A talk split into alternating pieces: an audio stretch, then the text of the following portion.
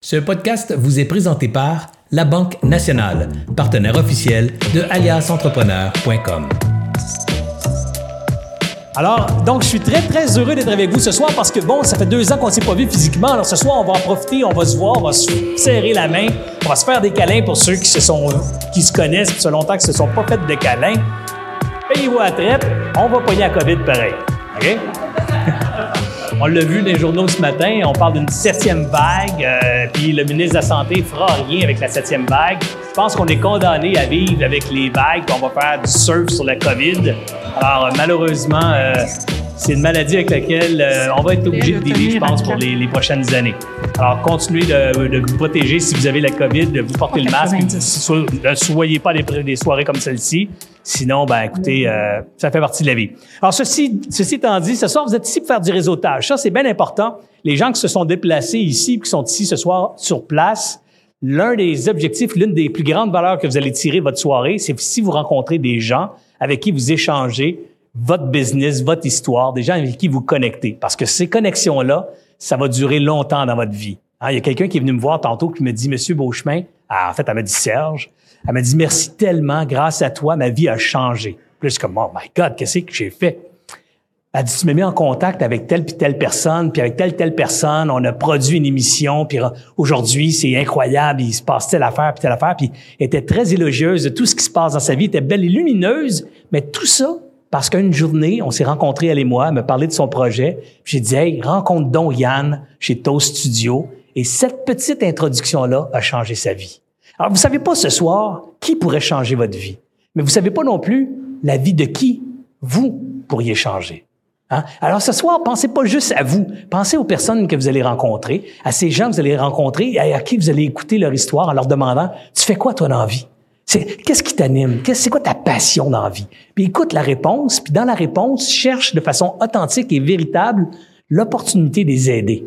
Parce que c'est ça, la business. La business, c'est aider des autres. Hein, les entrepreneurs, là, c'est des gens qui, avec leur vision, leur sens des affaires, voient une masse de gens qui ont un besoin, un problème à solutionner. Puis l'entrepreneur, c'est cette personne qui voit ça, puis il saisit l'opportunité de trouver une réponse à ce besoin-là, de le mettre en place et de le réaliser. Alors ce soir, soyez des entrepreneurs, rencontrez des gens autour de vous et posez-leur la question, qu'est-ce qui te fait triper? C'est quoi ton rêve? C'est quoi ton projet à toi? Puis dans la réponse, essaye de voir si tu peux pas l'aider. Puis si vous êtes deux à faire ça, vous allez être deux à vous intéresser à l'autre. Et déjà, c'est une super bonne qualité des entrepreneurs, c'est de s'intéresser à l'autre de façon authentique. Et c'est ce que je vous souhaite ce soir, des super belles rencontres qui vont changer vos vies et des super rencontres dans lesquelles vous allez changer des vies. Alors, je vous souhaite une belle soirée.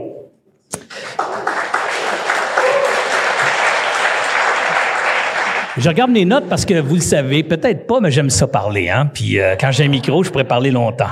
Alors, euh, j'ai parlé de, j'ai donné mes mots d'introduction. Maintenant, ce qu'il faut comprendre, c'est ce soir, on a une thématique. Ce soir, d'abord, il faut savoir, on est 550, OK? On est 200 sur place, plus que 200, je pense que c'est 220 quelques qui, ont, qui sont ici ce soir, du moins qui ont payé un billet pour être ici ce soir. Puis il y en a un autre 350 qui se sont euh, bookés en ligne pour euh, regarder la, soirée en, en, ligne. Eux autres, évidemment, ça va être plus difficile de faire du réseautage, mais ils vont dire la prochaine fois, tabarouette, j'aurais dû être là. Ça a l'air tellement cool. Alors, pour leur dire comment c'est cool, j'aimerais ça vous entendre avec beaucoup de chaleur et beaucoup d'énergie. Une grosse main d'applaudissements pour toute l'organisation de la soirée aux gens d'Alias.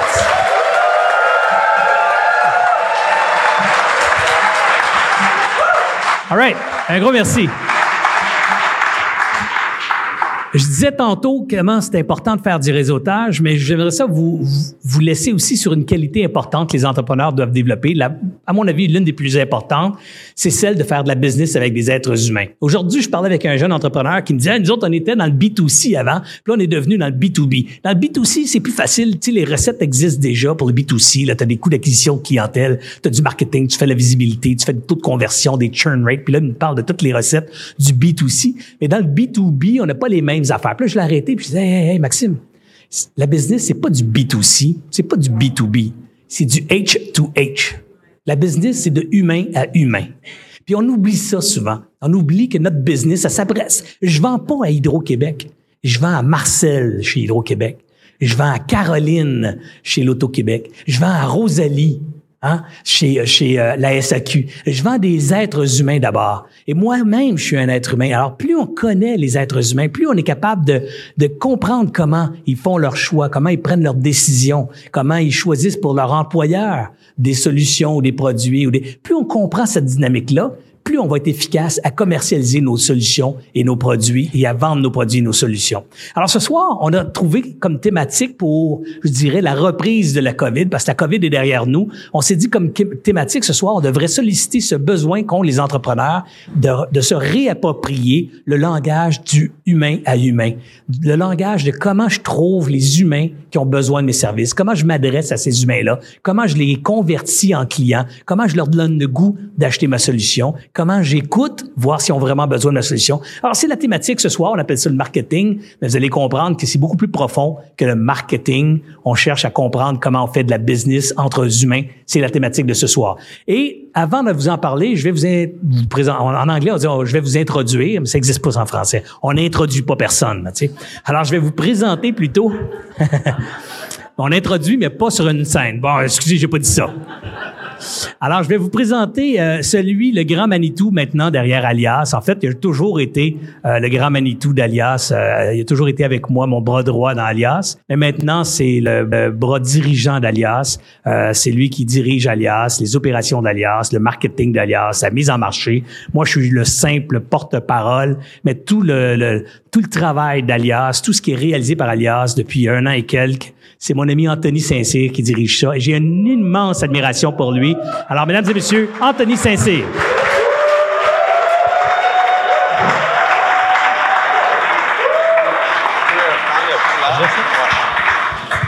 Bonjour tout le monde.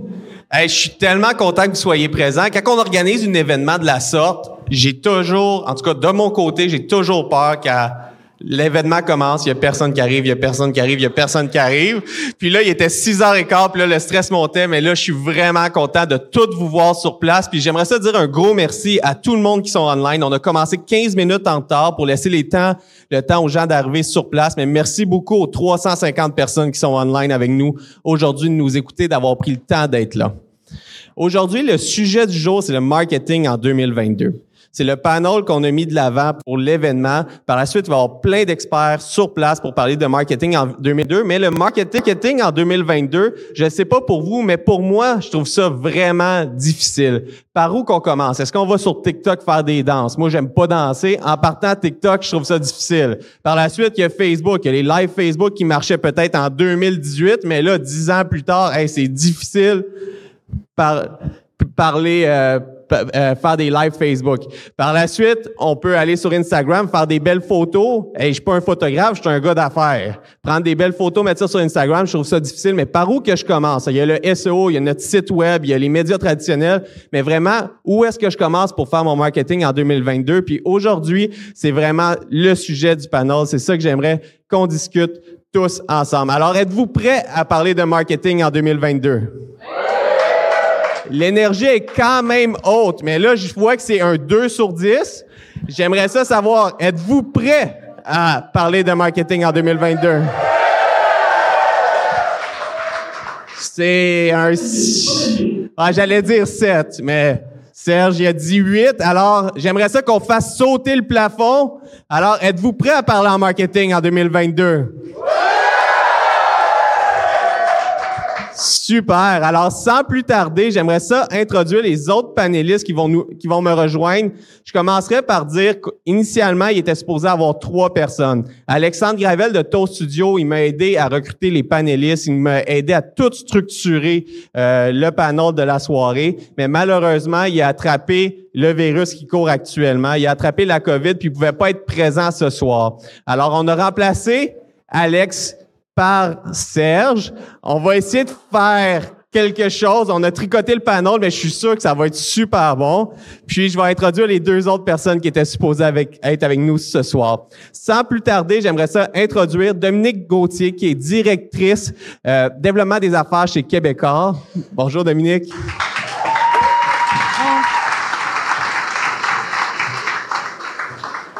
Et puis, j'aimerais qu'on donne une bonne main chaleureuse aussi à Sonia Bacon, qui est vice-présidente Euh, Stratégie et conseil chez Archipel.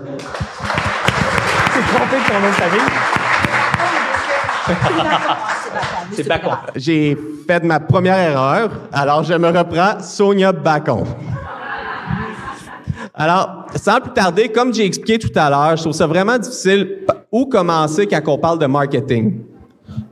Est-ce qu'on va les médias sociaux? Est-ce qu'on fait un site web? Euh, comment qu'on publie? Mais avant tout, avant de regarder où est-ce qu'on envoie l'information, où est-ce qu'on parle de notre information, il faut commencer par parler des fondements de notre entreprise. Alors, il faut commencer par c'est quoi les fondements de notre entreprise? Puis j'aimerais ça que Sonia, si tu pouvais m'expliquer comment qu'on établit les fondements de mon entreprise pour bâtir mon marketing pour plus pour l'avenir. Ça commence avec une chose super simple, Anthony. Ça commence avec sa marque. Qui on est? Pourquoi on existe? C'est quoi notre raison d'être? En fait, c'est de définir euh, les stratégies, les fondements. Oui, il faut parler à 45 degrés proche, près de la Près de bouche la et des lèvre. lèvres. Ouais, C'est de la ce que lèvre. je- C'est ce qu'on me dit tantôt. Gêne-toi pas, mange le micro, genre comme ça. Mange le micro. Donc, de comprendre les stratégies, les fondements euh, de la marque. Ça prend quoi? Ça prend trois éléments pas très compliqués. La première des choses, c'est une vision. Vous aspirez à quoi? Quelle problématique vous voulez vraiment résoudre pour vos clients, pour vous aussi? Dans votre domaine d'expertise, c'est quoi la plus grande problématique et en quoi vous êtes bon et meilleur et pourquoi vous le faites? La deuxième des choses, c'est d'avoir une mission, une mission qui va guider vos gens en interne pour réaliser à tous les jours cette vision-là. Et le troisième élément, ben, c'est vos valeurs. Pourquoi je parle des valeurs? Parce que c'est ce que les gens achètent. Tu parlais tantôt human to human. Ben, ces éléments-là, les valeurs que vous incarnez, c'est votre plus, votre arme redoutable pour définir votre marque. Et c'est ce que les gens achètent. C'est ce que les gens croient. Et c'est ce qui va faire qu'une, qu'un consommateur et quelqu'un va choisir une marque versus une autre. Fait que si ces éléments-là sont clairs, sont bien définis et surtout sont distincts, originaux et font susciter quelque chose chez l'autre, c'est-à-dire une émotion, un sentiment, ben, normalement, vous devriez avoir un bon fondement de marque. Mais ça, c'est quelque chose qu'on apprend quand on rédige notre plan d'affaires. Je pense que dans la salle, tout le monde qui a déjà ré- rédigé un plan d'affaires, on commence, on fait mission, valeur. Mais comment que je fais pour... Tout le monde, je dois les réviser depuis à peu près deux ans sur l'ensemble des entreprises qui viennent nous voir parce que vous savez quoi? Oui, on écrit ça dans un plan d'affaires, mais on écrit ça avec des mots qui sont vides, qui sont vides de sens, qui manquent beaucoup, beaucoup d'émotions.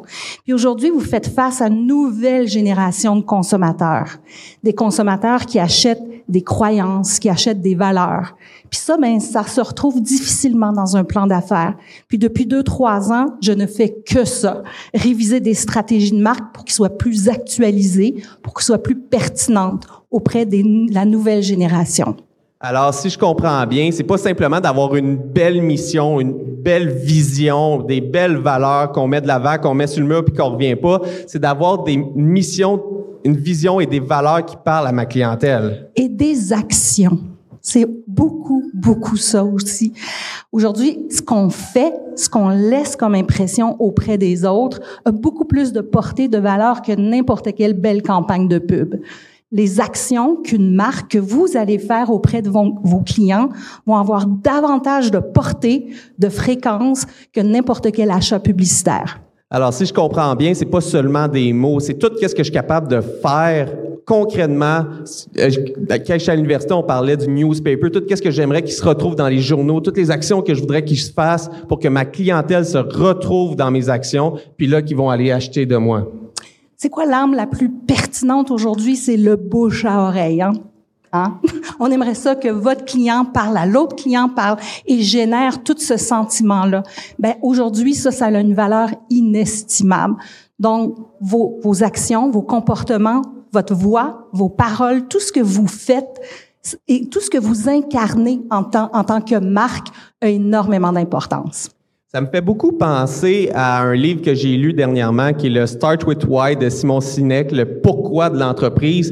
Puis, euh, c'est quelque chose que, que j'ai tenté de faire dans le passé, mais tout seul, c'est difficile à faire. Je serais curieux, Serge, est-ce que comme en- entrepreneur, tu serais capable de me donner un truc pour développer le why de mon entreprise, le pourquoi de mon entreprise?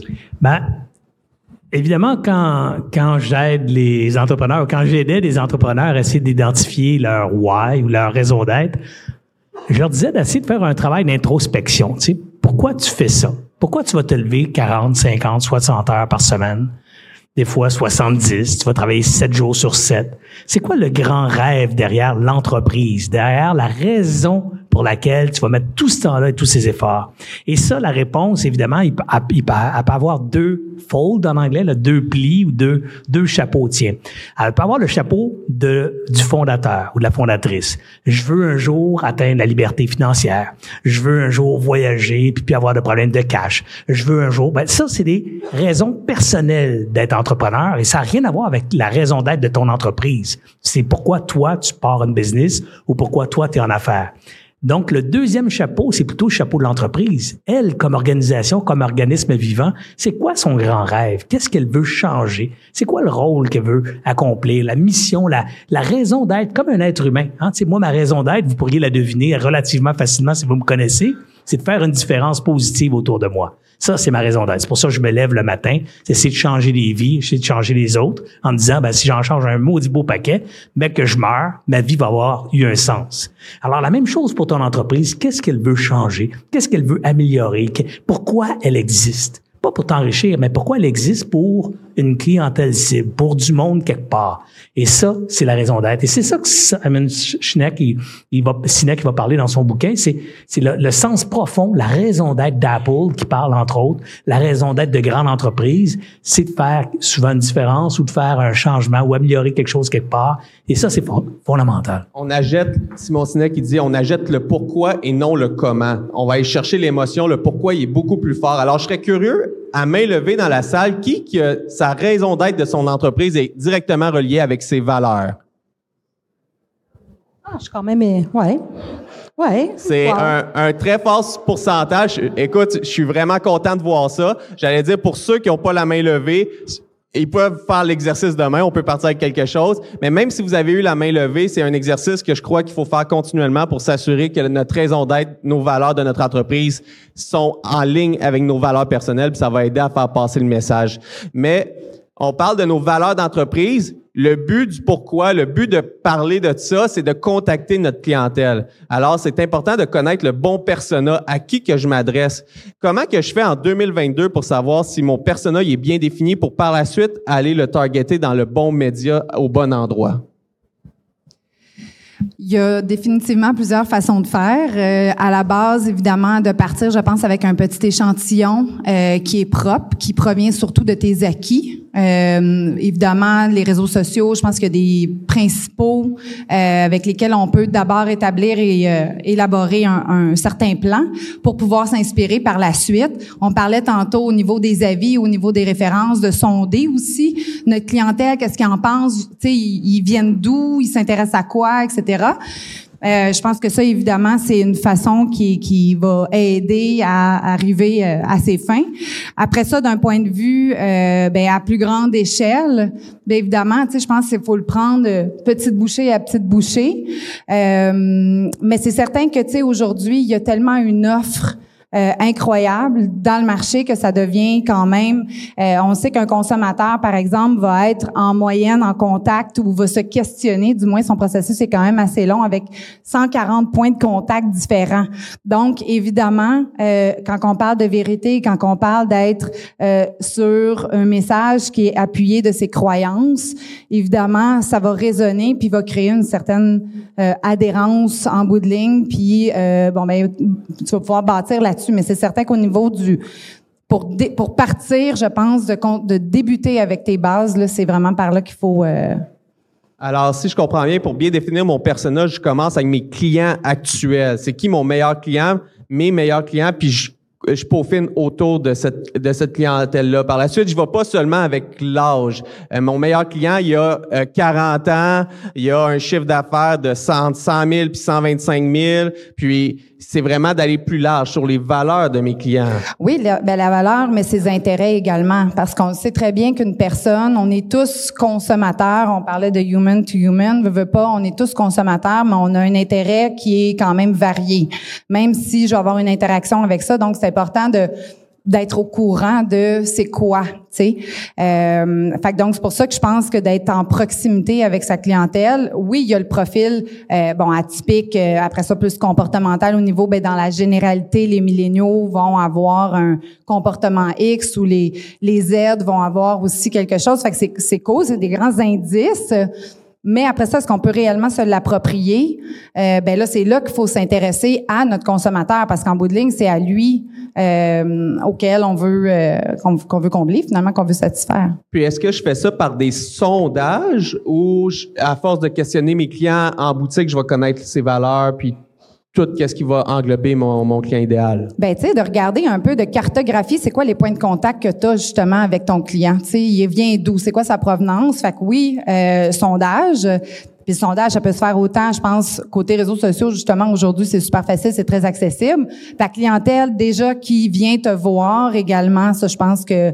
Euh, puis après ça, ben c'est, c'est évidemment de t'en inspirer pour refaire un peu l'approche lookalike, puis, puis bâtir là-dessus, là, tu sais, définitivement. C'est super. Puis là, maintenant, on a vu un petit peu c'est qui mon persona? Une fois que j'ai bien établi mon persona, j'ai bien établi mon why, ma mission, ma vision, mes valeurs, il faut que je communique l'information à, à ma clientèle cible parce que c'est beau avoir le meilleur plan marketing, avoir les meilleures phrases, le meilleur message, mais si je suis pas capable de le pousser où est-ce que mon client type est, personne va le voir, alors il y aura personne qui, qui va acheter de mon entreprise. Alors, est-ce qu'on serait capable d'avoir une idée par tranche d'âge où est-ce que mon client peut se retrouver dans les médias? Oui, ben définitivement, il y a des grandes tendances. On le sait, c'est une évidence, euh, je pense pour tout le monde. L'aspect des réseaux sociaux, c'est très fort. Euh, après ça, il y a des aspects de consommation. Aujourd'hui, euh, les habitudes sont réparties. On sait que les plus jeunes l'écoute vidéo, par exemple, l'écoute musique en ligne, c'est hautement consulté.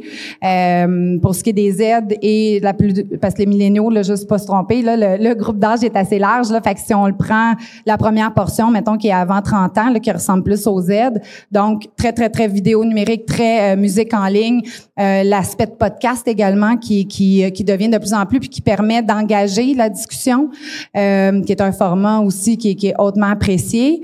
Fait que, encore une fois, tu sais, je pense que de débuter avec ça, après ça, ben t'as plus dépendamment de ta clientèle, évidemment, plus qu'on s'en va vers le boomers ou lui va être plus près des médias traditionnels. Euh, il y a le côté aussi crédibilité qui vient en ligne de compte pour toutes les générations. Fait qu'en effet, quand que vous parlez de vous, euh, faut s'assurer que la façon que vous parlez de vous et la façon dont lui il veut vous entendre également, parce que la notion de crédibilité, euh, une grosse part va se construire sur cet ingrédient-là finalement là, tu sais. C'est super. Merci beaucoup, Dominique. J'aurais juste un petit message dans la salle. Dans le fond de la salle, on entend du chuchonnement, puis c'est difficile pour euh, l'intervention. Alors, si possible, de garder le silence pour les 30 prochaines minutes, le temps que le panel euh, termine. Merci beaucoup. Alors, euh, pour continuer, là, on a vu vraiment par tranche d'âge, c'est où est-ce que le, mon client type se retrouve. J'aimerais ça savoir, est-ce est-ce que je peux, comment que je fais pour adapter mon message à ces tranches d'âge-là, à ces clients types-là? Ben, je peux y aller. Je pense, je pense que c'est beaucoup par rapport à l'intérêt, aux passions, parce que moi, j'aime à dire que, je ne sais pas si vous avez déjà vu ça, un adulte 35-54, homme-femme, ça n'existe juste pas dans la vie. Puis c'est difficile de cibler un individu de la sorte. J'en ai jamais vu dans la rue. Euh, mais puis le message, on l'adapte selon les intérêts, selon les passions de ces, consommateurs. Il faut vraiment s'ancrer dans leur motivation, puis pourquoi ils achèteraient ce produit-là ou ils, ils rentreraient en relation avec vous. Fait que oui, certains consommateurs, on est plus dans le vous, d'autres on est plus dans le tu, d'autres on est beaucoup plus familier, beaucoup plus euh, conservateur. Peu importe, c'est pas une question de ton, c'est une question de motivation et de passion puis d'intérêt. Puis ça, ça j'adore ça. Puis j'aurais une question pour toi, Serge. Toi qui es en affaires depuis quelques années, euh, j'aimerais savoir, est-ce qu'il y a des choses qui continuent année après année, euh, que tu vois des tendances, que ceux qui ont du succès avec leur publicité, ceux qui ont du succès avec leur investissement marketing, et qui ont, ça répète, ça change le, le médium, mais qu'il y, a une, il y a une recette qui se répète dans le temps? Ben, le mot-clé de la question, c'est tendance. Est-ce qu'il y a une tendance qui a changé dans les 35 dernières années?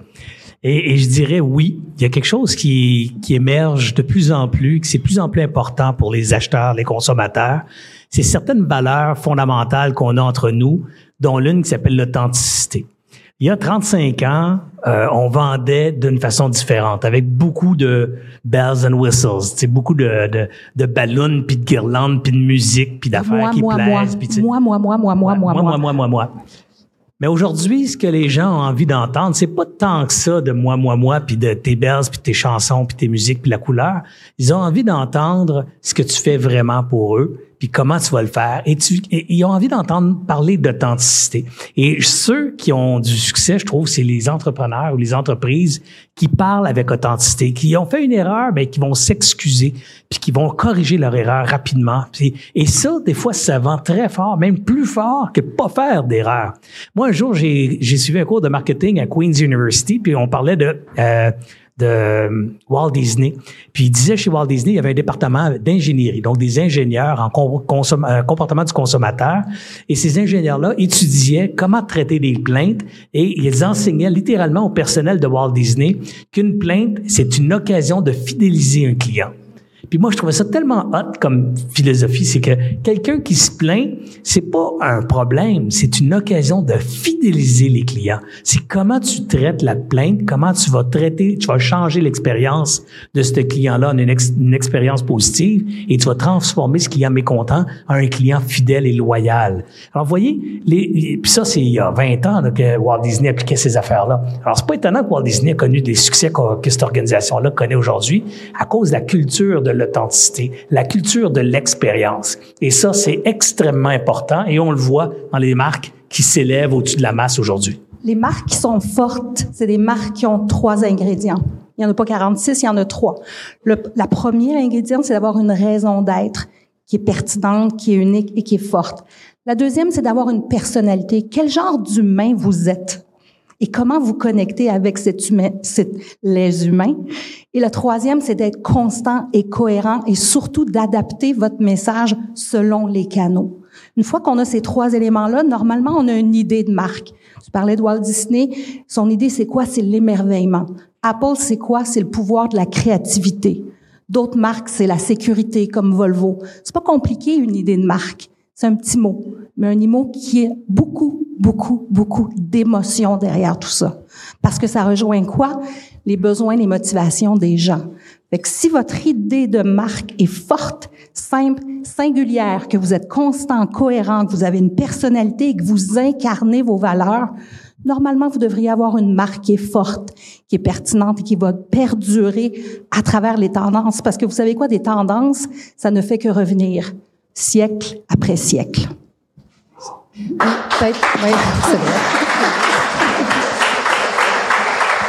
J'allais juste, j'allais juste mentionner le fait aussi qu'on est dans l'ère du numérique plus que jamais, puis on est à propos de la facilité, puis de le côté instantanéité, tout ça, puis on a des attentes. À partir du moment qu'on fait une interaction ou une intention d'achat, peu importe, on a tout de suite une attente.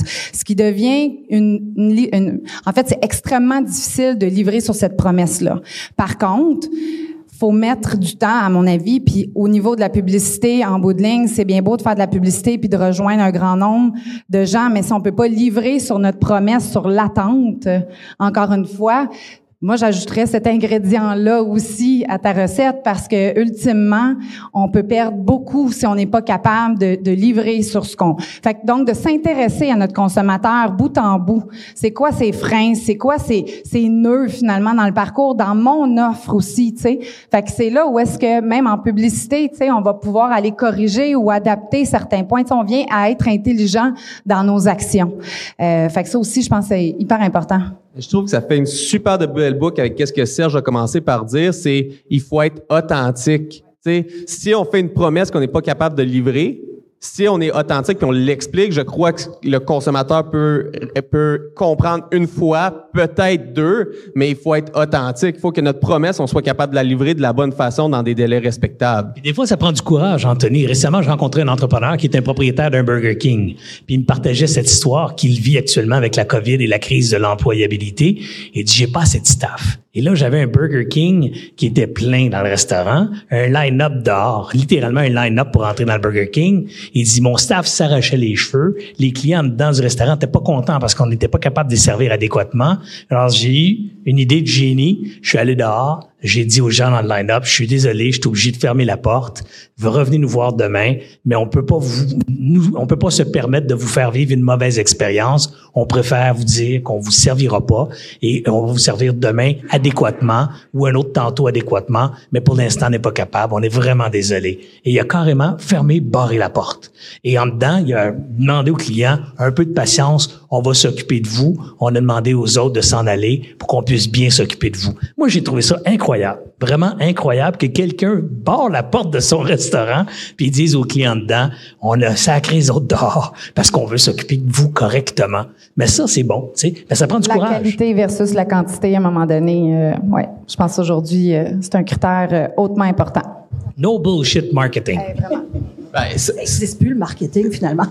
ben, ça, ça, j'adore qu'est-ce que j'entends, mais tu sais, quand on parlait de marque tantôt, Sonia, là, j'aimerais juste ça qu'on on donne un petit peu plus d'exemples parce qu'on a donné des exemples comme Volvo. C'est une, Volvo, c'est une multinationale. On a donné Walt Disney comme exemple. C'est une multinationale. Mais moi, Anthony d'Alias Entrepreneur, qui a une petite business, trois employés, je, pourquoi que j'investirais dans ma marque? J'ai-tu vraiment des retombées? Si je mets du, de l'argent dans mon branding, je mets pas de l'argent dans ma conversion, alors je vais faire moins de ventes, puis au final, à la fin du mois, je vais avoir un moins bon mois. Pourquoi que j'investirais dans ma marque? Est-ce que tu as envie d'exister, Anthony?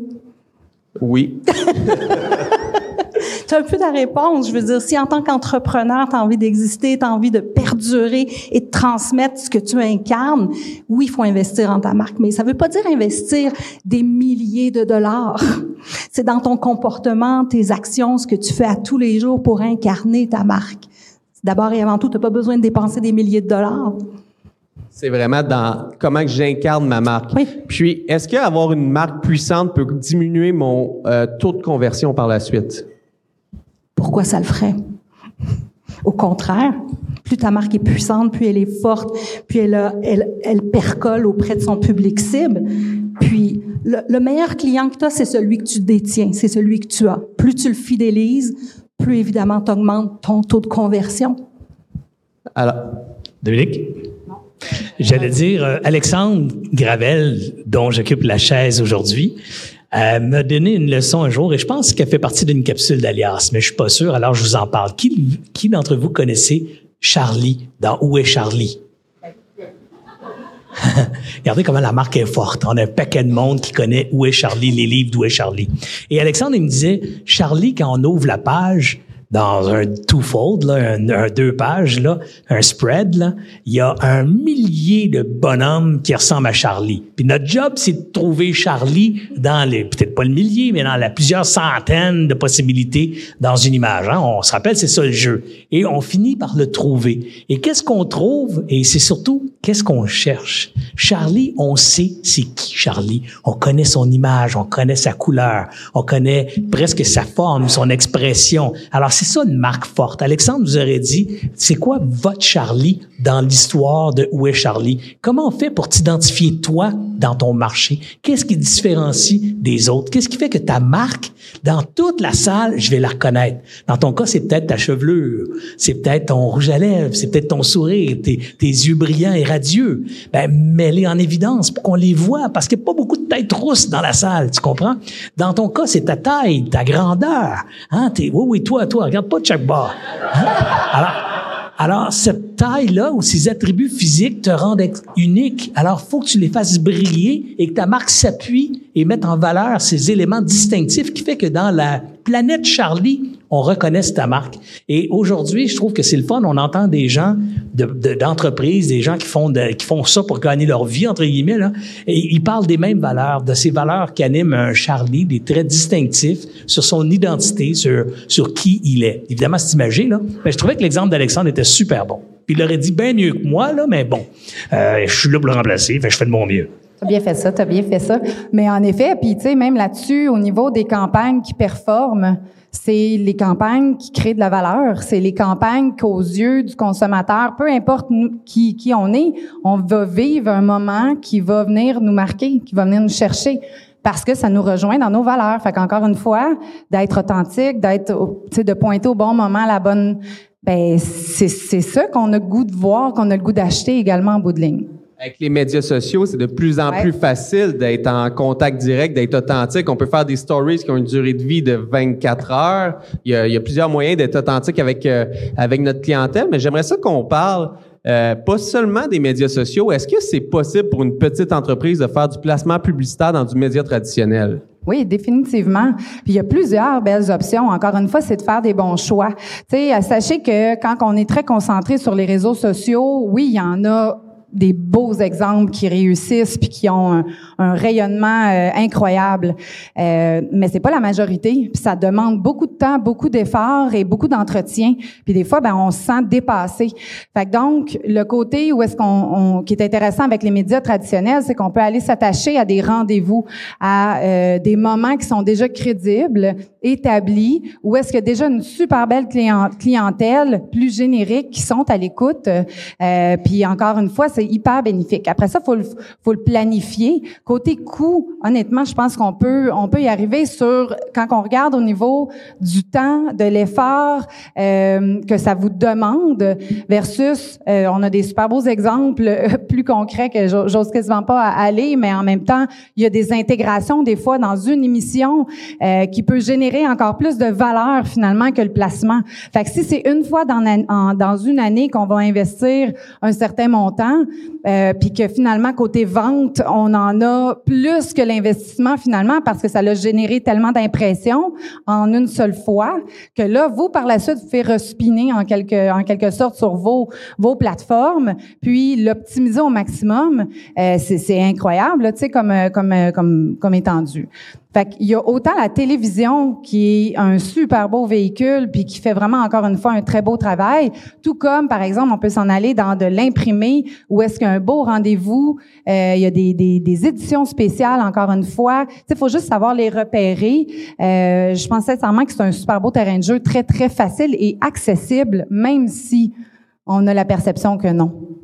Ça, j'adore ça. Quand on avait eu la discussion, j'ai vraiment été marqué parce que moi, comme propriétaire de petite entreprise, j'aurais jamais pensé faire ma place dans les médias traditionnels. Puis je regarde, là, on parle de coûts, mais il y a des choses qui n'ont pas de coûts. Il y a des personnes qui passent dans des émissions de TV comme dans l'émission Dans l'œil du dragon. Ceux qui ont passé dans l'émission, ils ont des super de belles retombées. On parle des journaux imprimés des journaux euh, numériques aussi, mais avoir des articles parce qu'on est sur notre why, ça peut amener des belles retombées. Oui, puis après ça aussi, il y a toute la notion de l'attention, la façon qu'on va interagir avec la publicité. Quand on est sur les réseaux sociaux, on s'entend qu'on est dans une espèce d'abondance puis de compétition de, tu sais, le pouce, on sait même plus sur quoi qu'arrête. Fait que si il y a une chance sur je sais pas combien que finalement j'ai vraiment une relation avec avec votre message, versus quand je suis en mode que j'ai décidé d'écouter mon émission préférée ou que j'ai décidé de lire euh, mon magazine préféré ou peu importe, ben euh, la qualité de l'interaction est là. Fait qu'encore une fois, dans le dollar investi, c'est pas, c'est non négligeable. Puis, Sonia, est-ce que tu as quelque chose à Oui, je voulais juste rajouter que c'est important euh, de bâtir un écosystème de marques. Hein, tu parlais des différents canaux, les canaux payants, les canaux que vous partagez, ceux que vous possédez, ceux qui sont à d'autres aussi, d'essayer d'avoir un mix le plus le mieux équilibré possible avec des investissements judicieux dans chacun de ces canaux-là. Parce qu'on l'a vu dans les dernières années, pandémie oblige, les consommateurs se sont beaucoup réfugiés dans des médias euh, traditionnels. Je pense à la radio, je pense à la télévision et toute génération confondue. Puis un phénomène aussi, oui, l'attention. Vous regardez les médias sociaux, là, le, cerveau humain a 1,5 secondes pour capter votre message. Et les messages doivent être conçus en, ayant ce mode d'attention-là du consommateur. Vous savez, l'attention du consommateur est une chose qui se mérite. Donc, si votre message est développé en trois secondes, normalement, il devrait bien se décliner dans l'ensemble des médias. Donc, pensez à votre écosystème dans les médias, oui, que vous payez, mais ceux aussi que vous partagez, générez, que vous possédez, pour que les messages et que le mix soient bien équilibrés. Là, on a parlé de médias que je possède. C'est quoi les médias que je possède? Ton blog, ton site Internet, euh, évidemment les médias sociaux, tes pages profils, ça c'est ceux-là. Les, les, les, canaux, les médias que tu génères ou que tu partages, c'est les avis de tes consommateurs sur Google Review, par exemple, ce genre de choses-là. J'adore ça. Puis si je comprends bien, en 2022, parce que c'est le but de la discussion, c'est d'avoir un mix marketing le plus équilibré possible parce qu'on on ne sait pas demain où est-ce que notre acheteur va être. Alors, il faut pas seulement avoir un canal d'acquisition. De qu'est-ce que je comprends, c'est d'avoir plusieurs types de canaux d'acquisition pour que s'il y en a un qui prend, qui change sa loi, qui change son algorithme, comme Facebook, ça c'est déjà arrivé dans le passé constamment. Ça ne fait que changer euh, Facebook, puis on le voit aussi. L'aspect que je voulais mentionner aussi, c'est de suivre le parcours consommateur. Surtout si votre marque est connue ou non. Donc, êtes-vous en mode notoriété, vous faites vous faire connaître, vous êtes plus dans le mode considération avec vos consommateurs, ou vous êtes en mode achat? Donc, compte tenu de l'état de votre marque, l'état de la maturité aussi, votre mix marketing va changer et va évoluer compte tenu de la maturité. Oui, exactement. Puis encore là aussi, euh, je pense a tout l'aspect d'avoir... Parce que c'est parfait, encore une fois, d'être sur les réseaux sociaux et tout, sauf que tu vas rejoindre à un moment donné une certaine quantité de personnes qui va devenir limitée. Fait qu'encore une fois, comme je disais tantôt, là, on se souvient qu'en moyenne, un parcours consommateur va être en contact avec 140 points différents, ce qui veut dire qu'il va s'interroger, il va se renseigner, il va aller sur place, il va revenir, il va comparer. Fait qu'il s'en passe des choses. Fait que pendant ce parcours-là, il va être exposé à plein de similaires à veut, veut pas ce qu'on offre parce qu'on sait que c'est difficile d'être unique. Fait que donc, l'aspect d'être perçu, d'être en top of mind, de faire du bruit pour parler plus fort, encore une fois, pour être repérable, c'est hautement important. Fait qu'encore une fois, c'est un des indicateurs euh, ou une des forces, je veux dire, des médias traditionnels, parce qu'évidemment, ils rejoignent plus euh, plus facilement la masse. Fait que pour le dollar investi, encore une fois, dans, en termes de perception, euh, peut-être que ça coûte plus cher finalement en termes d'optimisation de ton dollar sur ton réseau social pour rejoindre la même quantité puis avoir un retour euh, en bout de ligne. Fait que dans la recette maintenant, on a de la portée parce qu'il faut rejoindre beaucoup de gens. On a de la fréquence parce qu'il faut que tu me parles au moins 5 à 7 fois pour que je te retienne, pour que je commence à te considérer, c'est à peu près ça. Puis après ça, il y a euh, la part d'attention. Fait qu'encore une fois, dans ton, ton créatif, comment est-ce que tu vas te distinguer? C'est quoi ton unicité, ta proposition pour que, euh, en bout de ligne, j'adhère et, et, je te crois. Puis là, la notion de crédibilité embarque également, tu sais, pour livrer, pour là avoir l'expérience, puis là, on rentre dans les attentes du consommateur. Puis je serais curieux de savoir le point de vue d'un investisseur dans plusieurs dizaines d'entreprises. Est-ce qu'une entreprise qui vient de voir qu'il y a un bon marketing diversifié, qu'il y a plusieurs sources de canaux d'acquisition, euh, tu sens que ton investissement est moins risqué que dans une entreprise qui est dépendant, exemple, de seulement Facebook? Ah, c'est clair que, que la source du revenu ou des revenus dans une société, c'est quelque chose qu'on analyse quand on fait un investissement. Puis forcément, si toute ta business dépend de Facebook, on sait très bien que les algos de Facebook changent au gré des vents et au gré des saisons. Alors, c'est très périlleux que d'investir dans une business dont tout le canal de vente vient d'une seule source. Mais en même temps, je connais des entrepreneurs qui ont tout misé sur Facebook quand Facebook était juste un réseau social pour les jeunes. Puis aujourd'hui, ils ont des super belles business dans lesquels ils rayonnent ailleurs. Je pense à un exemple à trois fois par jour que vous connaissez sûrement. Ben, Marie-Lou, elle a investi dans un seul canal au tout début et maintenant, je pourrais vous dire qu'elle est rendue dans un deuxième canal qui est Instagram, est beaucoup plus présente sur Instagram que n'importe où ailleurs. Puis peut-être que bientôt, elle va être dans TikTok ou dans un autre canal parce que ça sera un autre canal qui sera la, la voie euh, principale. Alors, il y a toujours des exceptions, on s'entend. Mais si je devais investir dans une business comme celle de François Lambert, pour citer François, qui dépend 100% de Facebook, versus une entreprise comme celle de Marie-Lou qui maintenant dépend de Facebook, Instagram, puis son propre site web. Et ta TVA aussi. Puis ta TVA maintenant aussi chez Québécois, produite par Toast. Alors, euh, Toast Studio, la business dont je parlais tantôt, dans laquelle je suis aussi actionnaire.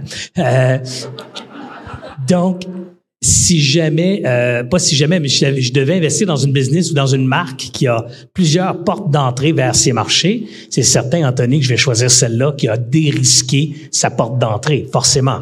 Alors, oui, vous avez avantage à connaître, euh, à avoir plus qu'une porte d'entrée vers votre commerce, et c'est ça qui est merveilleux, je trouve, fondamentalement. Si j'ouvre une parenthèse, parce que je vous le savez, j'aime ça parler, fait, je vais ouvrir une parenthèse, mais la parenthèse est la suivante. Si on regarde l'histoire du commerce, il y a, mettons, 50 ans, il s'agissait d'installer son commerce c'est la rue principale. La rue principale où était bâtie l'église. Il y avait une rue, là. C'est souvent la rue de l'église, là, ou la rue principale. On était très originaux avec les noms de rue. Et on installait son commerce là parce que c'est là que tout le monde passait dans le village, tu sais. C'est ça, une rue parallèle. Personne ne va passer chez vous. Tu l'as sur le nez. Alors, évidemment, les gens s'installaient là. Avec les années, on a découvert maintenant avec l'Internet qu'on fallait être sur l'autoroute de l'information. Il fallait avoir un site web. Si pas de site web, n'existais pas. Aujourd'hui, on parle pas juste de l'autoroute, un site web, il faut être sur TikTok, il faut être sur Instagram, il faut être sur Facebook. Alors, il faut trouver, à travers tous ces canaux-là, toutes ces portes-là, laquelle ou lesquelles sont empruntées par les clients qui sont payants. Parce que ça aussi, c'est un détail qu'on parle pas souvent, mais on dit souvent, il faut être partout, il faut être sur TikTok. Mais on, a, on vit une extraordinaire période où on peut mesurer les, les, les impacts de chacune de nos campagnes, de chacune de nos présences. Alors, mesurer ça. Quand il y a un client qui vient chez vous, demandez-vous, demandez-lui plutôt d'où tu viens, comment tu as appris à me connaître, pour essayer de mesurer par quelle porte les gens rentrent. Parce qu'il y a peut-être trois portes qui sont plus payantes, puis toi, tu passes, il y a sept portes, puis tu passes un septième de ton temps sur les sept portes, alors qu'il y en a trois qui génèrent 80% de ta business. Ben, tu devrais passer 80% de ton temps à bien entretenir ces trois portes-là, puis peut-être dans les quatre autres portes, trouver la prochaine que tu penses qui va être la bonne, puis mets ton temps là-dessus. Puis les trois autres, je te dirais, oublie-les. Mais ça, c'est Serge. Hein? Je te dirais, oublie-les, parce que j'ai pas le temps, moi, d'être sur toutes les plateformes. Moi, personnellement, je suis actif sur Facebook, LinkedIn, Instagram. Cherche Serge Beauchemin, c'est mon brand. Serge Beauchemin sur Instagram, tu me trouves et je parle d'un aspect de ma vie sur Instagram. Serge Beauchemin LinkedIn, tu vas me trouver, je parle d'un autre aspect de ma vie. Puis sur Facebook, tu vas me trouver aussi, puis je parle beaucoup d'alias, un autre aspect de ma vie. Mais si tu me suis sur les trois plateformes, tu as probablement 80% de mon brand qui est là. Le reste TikTok, moi, je suis comme Anthony, j'aime pas ça danser. Alors, je suis pas sur TikTok.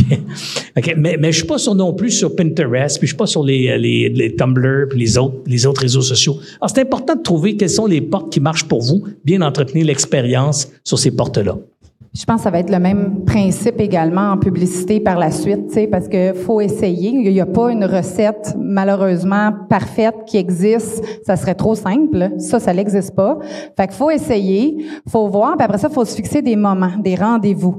Fait que c'est pour ça que des fois, au niveau du dollar que vous allez investir, c'est correct d'être tout au long de l'année always on pour s'assurer de ne pas être oublié. Par contre, dans un, d'avoir un certain calendrier. C'est quoi ma saisonnalité? C'est quoi les bons moments où est-ce que je dois être? Je sais juste un petit peu en amont pour qu'on pense à moi quand va venir le moment, tu sais. Fait que ça aussi, c'est à considérer. Puis c'est peut-être à ce moment-là également qu'on doit peut-être prévoir un certain dollar supplémentaire au lieu d'être toujours là tout au long de l'année à être essoufflé. Tu sais, il y a peut-être des meilleurs moments pour mieux planifier. Fait que la planification en publicité également, c'est hautement important grosse tendance de s'accrocher à l'actualité. Hein, les consommateurs aiment les moments rassemblements, à des moments forts dans l'année. Euh, il y a des moments qui sont plus pertinents que d'autres pour faire de la publicité. De pas négliger ces moments-là, je pense que c'est super important. Le local, oui, la vibe locale actuellement, tu sais, je pense qu'il faut, euh, faut, faut miser là-dessus aussi, qui est encore une fois une donnée de, de, de vérité. Alors, si je comprends bien, il faut parler d'actualité, de local, de parler de nos valeurs, puis d'être où est-ce que les yeux et les oreilles de notre client potentiel est. À main levée dans la salle, qui connaît l'endroit où est-ce que son client idéal se situe? On, peut mesurer. Alors, si tout le monde qui n'a pas levé la main dans la salle aurait un devoir à faire demain matin, c'est commencer à se poser la question, mais où est-ce que mon client idéal se trouve? Où est-ce que mon client idéal consomme son information? Où est-ce que mon client idéal est pour passer à l'action, pour que je puisse lui passer l'information sur mon entreprise? Mais si je peux continuer sur le prochain sujet, je me sentirais mal de parler des tendances en marketing en 2022 sans parler de la marque employeur. Il y a un défi pour plusieurs entreprises actuellement, c'est le recrutement, c'est de bâtir une marque, mais il y a aussi tout le côté de la marque employeur. Puis Sonia, est-ce que tu pourrais m'expliquer pourquoi c'est important d'investir dans ma marque employeur? Un, un, gros mythe, ça. Un gros mythe, la marque employeur. Tout le monde parle de ça. C'est le buzz marketing. En fait, c'est la marque. Point final. On veut juste travailler dans un endroit où est-ce qu'on se sent bien, puis un employé heureux fait en sorte que son client est heureux aussi. Nos clients sont heureux. Oui, euh, il, y a un grand, il y a une grande crise au niveau du recrutement, au niveau de la mobilisation, de la fidélisation des employés. Pourquoi? Ben parce que la pyramide des âges est ainsi faite. Il y a beaucoup plus de gens âgés d'une certaine tranche d'âge versus les plus jeunes. Donc, c'est difficile de, de, de, recruter. Et les jeunes, ben, ils ont des valeurs qui sont bien différentes des générations précédentes en termes de milieu de travail. Ils recherchent quoi? Ben, ils recherchent à s'accomplir. Avant, hein, on voulait du fun, du foin, de la fierté, puis une belle famille. Ben maintenant, c'est aussi beaucoup, beaucoup la fierté, la fierté d'appartenir à une marque, la fierté d'accomplir, de réaliser des choses et de s'accomplir comme être humain aussi. c'est pour ça qu'il y a un grand buzz, il y a un grand mythe autour de la marque employeur. Parce que c'est important que les entreprises agissent elles aussi comme des marques humaines oui, depuis environ trois ans, la majorité de nos clients euh, travaillent leur marque employeur parce qu'ils réalisent qu'ils ont de la difficulté à recruter, puis ils se posent des questions. Ben c'est la même chose, c'est le même phénomène qu'une marque. Donc elle aussi doit avoir une voix puis une valeur puis des valeurs qui sont qui portent et qui résonnent auprès des nouveaux et des futurs, mais aussi des employés actuels. Puis au-delà d'investir pour les employés, le recrutement, on en a parlé en, pré-entrevue, mais je crois que la marque employeur aide à mousser les ventes aussi. Totalement, absolument. Parce que les employeurs peuvent servir comme ambassadeurs, euh, comme aussi propulser les marques, les produits, les services. C'est des leviers, les employés, la même chose. Donc oui, un employé qui est heureux va faire en sorte de propager la bonne nouvelle auprès de vos clients. Super. Est-ce que Serge, tu aurais quelque chose à rajouter sur la marque employeur? Ben moi, la marque employeur, c'est un concept qu'on connaissait pas dans mon temps. Hein. on parlait pas de ça, la marque employeur, mais il y a même une employée de l'époque que j'ai vue dans la salle tantôt qui pourrait témoigner, José Mocrane, je sais pas elle est où. Mais, mais nous, euh, on vendait du software à l'époque. On vendait comme du software, donc un produit très technologique. Je disais toujours à mon staff, ce qu'on vend, on peut l'acheter ailleurs. Nous, on fabriquait pas les logiciels, on vendait. Donc, pour vous donner un exemple, on vendait, mettons, Windows. Ben, tu sais, Windows, c'est pas moi qui le fais, c'est Microsoft, puis Windows, je peux l'acheter n'importe où. Alors, je disais à mes employés, ce que vous vendez, c'est pas Windows, c'est vous. C'est nous comme organisation. Ce que tu vends à ton client, à notre client, c'est l'expérience 3Soft. C'est, tu es en train de dire à ton client, quand tu achètes chez 3Soft, c'est différent que d'acheter ailleurs. Mais tu peux pas juste le dire, parce que tu fais juste le dire, puis le client ne l'expérimente pas, ça marche pas. Alors, il faut que ce soit différent. Puis comment ça peut être différent? Ça va être différent sur la conversation que tu vas entretenir avec lui, sur la façon que tu vas t'adresser à lui, la façon dont on va packager nos produits, la façon dont on va faire le suivi sur nos recevables, la façon dont on fait notre marketing. Tantôt, j'ai entendu, jasais avec entrepreneur Pink Studio. Mais là, j'ai vu ses affaires en rose là-bas. Évidemment, j'ai pensé à Pink, puis sa business qui fait du marketing. Tout son branding est rose. Ben, je trouve ça drôle, mais drôle et cute, mais en même temps, c'est fort parce que maintenant, le rose, ça me fait penser à une entreprise de marketing qui porte le nom Pink. Alors, chez, chez 3Soft, notre slogan publicitaire, c'était la puissance d'une équipe.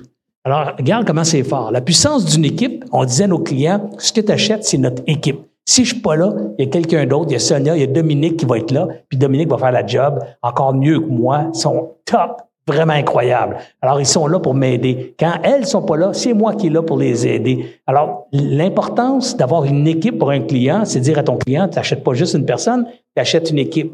Mais c'est la même chose quand on engage, quand on recrutait des gens. On disait, tu joins une équipe. Tu joins pas juste une marque, tu joins pas juste un beau slogan, euh, une belle vision et tout ça tu une équipe. Alors, l'équipe était responsable d'accueillir les nouveaux et elle savait, l'équipe, qu'il fallait qu'on charme nos nouveaux rapidement. Parce qu'on a juste une courte période pour donner une bonne impression. Alors, un nouveau qui rentrait, on avait un comité d'accueil à l'interne. Hey, puis ce comité d'accueil-là s'empressait de dire au nouveau, tu vas capoter, travailler ici, tu vas voir, c'est complètement débile. Attends de voir le party de Noël. Est-ce que tu es encore dans la salle, José?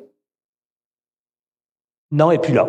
Alors, mais j'aurais demandé à José s'il avait été encore là. José, par un, juste un cri de joie, comment étaient les parties de Noël? Puis elle aurait crié, ah, OK, c'était complètement fou, nos parties de Noël. OK? Alors, comme c'était complètement fou, ça faisait partie de notre marque employeur, la puissance d'une équipe. Alors, on ne savait pas ça encore, nous autres, la marque employeur, mais on avait compris que les humains de notre équipe faisaient la différence dans notre écosystème. Je pense que ce qui change ou qui a été ajouté, c'est la notion de, de, répondre à une mission. Tu d'être vraiment à l'écoute aujourd'hui. Il y a beaucoup, beaucoup de, de bon, c'est les conditions, euh, que ce soit euh, économique, que ce soit environnemental. Aujourd'hui, on a besoin de faire une différence. On a besoin d'être engagé. On a besoin de, c'est vraiment d'être, d'être pour la cause. Fait quand on travaille aujourd'hui, quand on collabore puis qu'on participe, à une entreprise, c'est ça aussi la marque employeur. Sa proposition, maintenant, c'est plus juste un parcours à la verticale, c'est une histoire horizontale où est-ce qu'on veut entreprendre quelque chose puis arriver à un résultat concret. Fait que je pense que ça aussi, du recrutement jusqu'à temps que l'employé quitte, parce qu'un employé qui quitte, qui est heureux, qui a vécu une belle expérience, va pouvoir évidemment propager la nouvelle. Donc l'expérience employée, c'est ça aussi la marque employeur, c'est de s'assurer que du recrutement jusqu'à la mobilisation, la, motivation des employés jusqu'à temps qu'ils quittent, bon, en bon terme, on le souhaite évidemment, puisse servir à propulser le bon message. Il reste seulement cinq minutes au panneau. J'ai encore, encore un petit peu de bruit dans le fond. Je vous demande un cinq minutes, puis après ça, vous allez avoir tout le restant de la soirée pour réseauter avec une bonne bière. Alors, un dernier cinq minutes de silence avant que Serge rajoute quelque chose sur, le sujet. Serge, je voulais rajouter quelque chose. Mais, mais ce que je voulais dire, c'est que tantôt, on parlait de no bullshit marketing. Ben, je dirais que c'est une no bullshit marque d'employeur également donc, essayer de comprendre qu'aujourd'hui, une réalité, c'est que les employés rêvent pas de travailler 25 ans chez vous. Les employés rêvent de travailler 3, 4 ans chez vous. C'est ça leur rêve. Hein, ils s'en viennent chez vous, ils veulent faire 3, 4 ans, aller chercher 3, 4 bonnes expériences de plus à ajouter dans leur curriculum de vie, pas pour se vendre au prochain employeur, pour vivre une vie exaltante, riche d'apprentissage, riche d'expérience. Alors moi, je dis no bullshit employeur. Ça, ça veut dire sois conscient qu'ils vont passer peut-être 3-4 ans. Si t'es chanceux, 5, 6, 7, là, mais pense tout de suite qu'ils vont en passer 3, 4. Assure-toi que ces 3-4-là sont incroyables pour eux autres. Parce qu'ils vont s'en aller pareil dans 3-4 ans. Mais quand ils vont s'en aller dans 3-4 ans, si c'était une expérience extraordinaire, ils vont publiciser votre marque employeur pendant les 40 prochaines années. Parce qu'ils vont dire les 3-4 meilleures années de ma vie, je les ai passées dans ta compagnie. Alors, tu vois, no bullshit employer, c'est ça aussi. C'est pas de faire d'accroire qu'ils vont travailler pendant 20 ans. Fait juste dire, ils vont être là trois ans, ça va être les trois meilleures années de leur vie. Qu'est-ce que je vais faire pour que ça soit incroyable pour eux autres? Puis en retour, il faut qu'eux autres contribuent à faire vivre ma mission pour que mes clients disent la même affaire. C'est la meilleure expérience d'achat que j'ai jamais eue, c'est d'acheter chez vous. Moi, je, rajouterais un, un, pont vers qu'est-ce que tu as dit aussi tout à l'heure, c'est l'authenticité.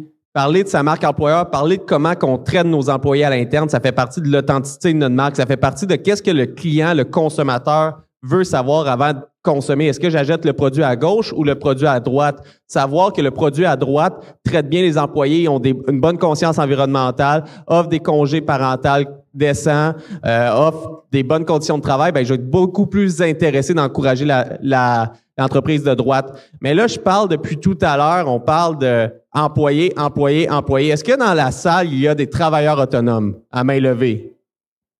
Puis ça, c'est une discussion que j'ai eue dernièrement avec une invitée du podcast. Puis ça me, je, veux, juste faire un pont vers le travailleur autonome parce que la marque employeur, c'est pas seulement pour l'entreprise que des employés. Quand on est travailleur autonome, on est employé de notre organisation. Avant d'avoir un premier employé, il faut bien se traiter soi-même. Il faut commencer, c'est ça que sur le podcast on parlait, la personne m'enseignait qu'il faut commencer par se donner des bonnes conditions, respecter nos valeurs, respecter notre temps de travail, parce que notre temps, c'est la ressource la plus précieuse qu'on a. Il faut voir notre temps comme travailleur autonome comme une manufacture. On n'a pas illimité. Alors, il faut commencer par travailler la marque employeur, même quand on est tout seul, qu'on est le seul employé. Il faut commencer par respecter notre temps, respecter nos valeurs, puis les refléter, je crois, pour avoir euh, du succès à long terme.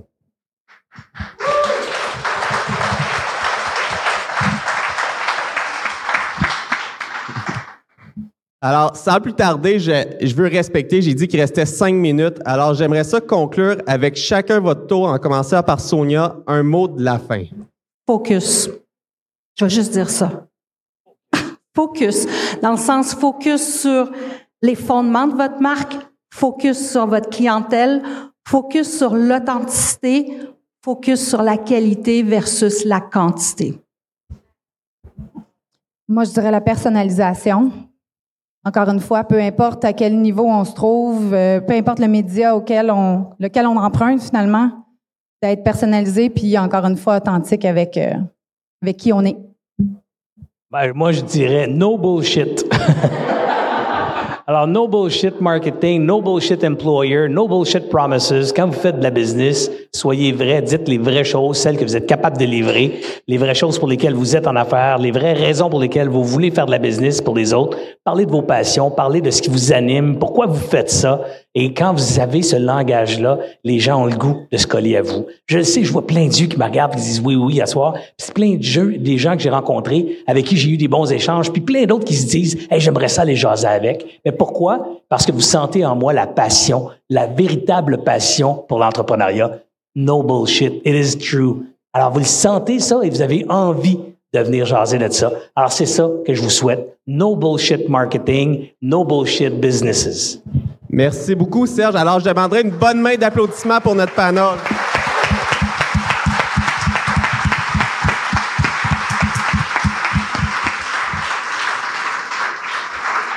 Moi, j'en profite pour vous dire, pendant que j'ai le micro, je dois quitter ce soir. Il y a eu un conflit d'horaire. Bref, je dois quitter à 8h30 précise. Je sais qu'il y a des gens qui voulaient me voir, qui ont dit, hey, je vais te jaser tantôt. Malheureusement, à 8h30, je suis parti. J'ai trois gars qui m'attendent dans un parking à Belleuil. Alors, je peux pas les faire attendre demain plus longtemps. À 8h30, je suis parti. Mais vous pouvez m'écrire. Je réponds aux gens qui m'écrivent. Alors, vous pouvez m'écrire sur LinkedIn, Serge Beauchemin. Vous pouvez m'ajouter sur Instagram, Serge Beauchemin. Je suis un passionné de photos.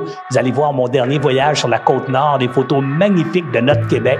Serge Beauchemin, Instagram. Vous m'ajoutez, ça va me faire plaisir. Vous m'écrivez, je vais répondre. Même affaire sur Facebook également. Alors, vous n'avez pas de raison de ne pas m'écrire et de ne pas me rejoindre. Ça dépend de vous. Sur ce, bonne fin de soirée pour ma part. J'avais laissé le, le panel quitter, puis après ça, je vais avoir un petit mot pour vous. Un gros merci d'avoir accepté l'invitation.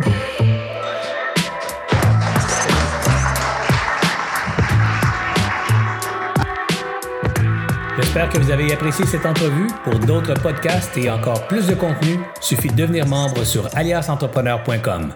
Je vous remercie d'avoir été là. C'était Serge Beauchemin, alias Entrepreneur.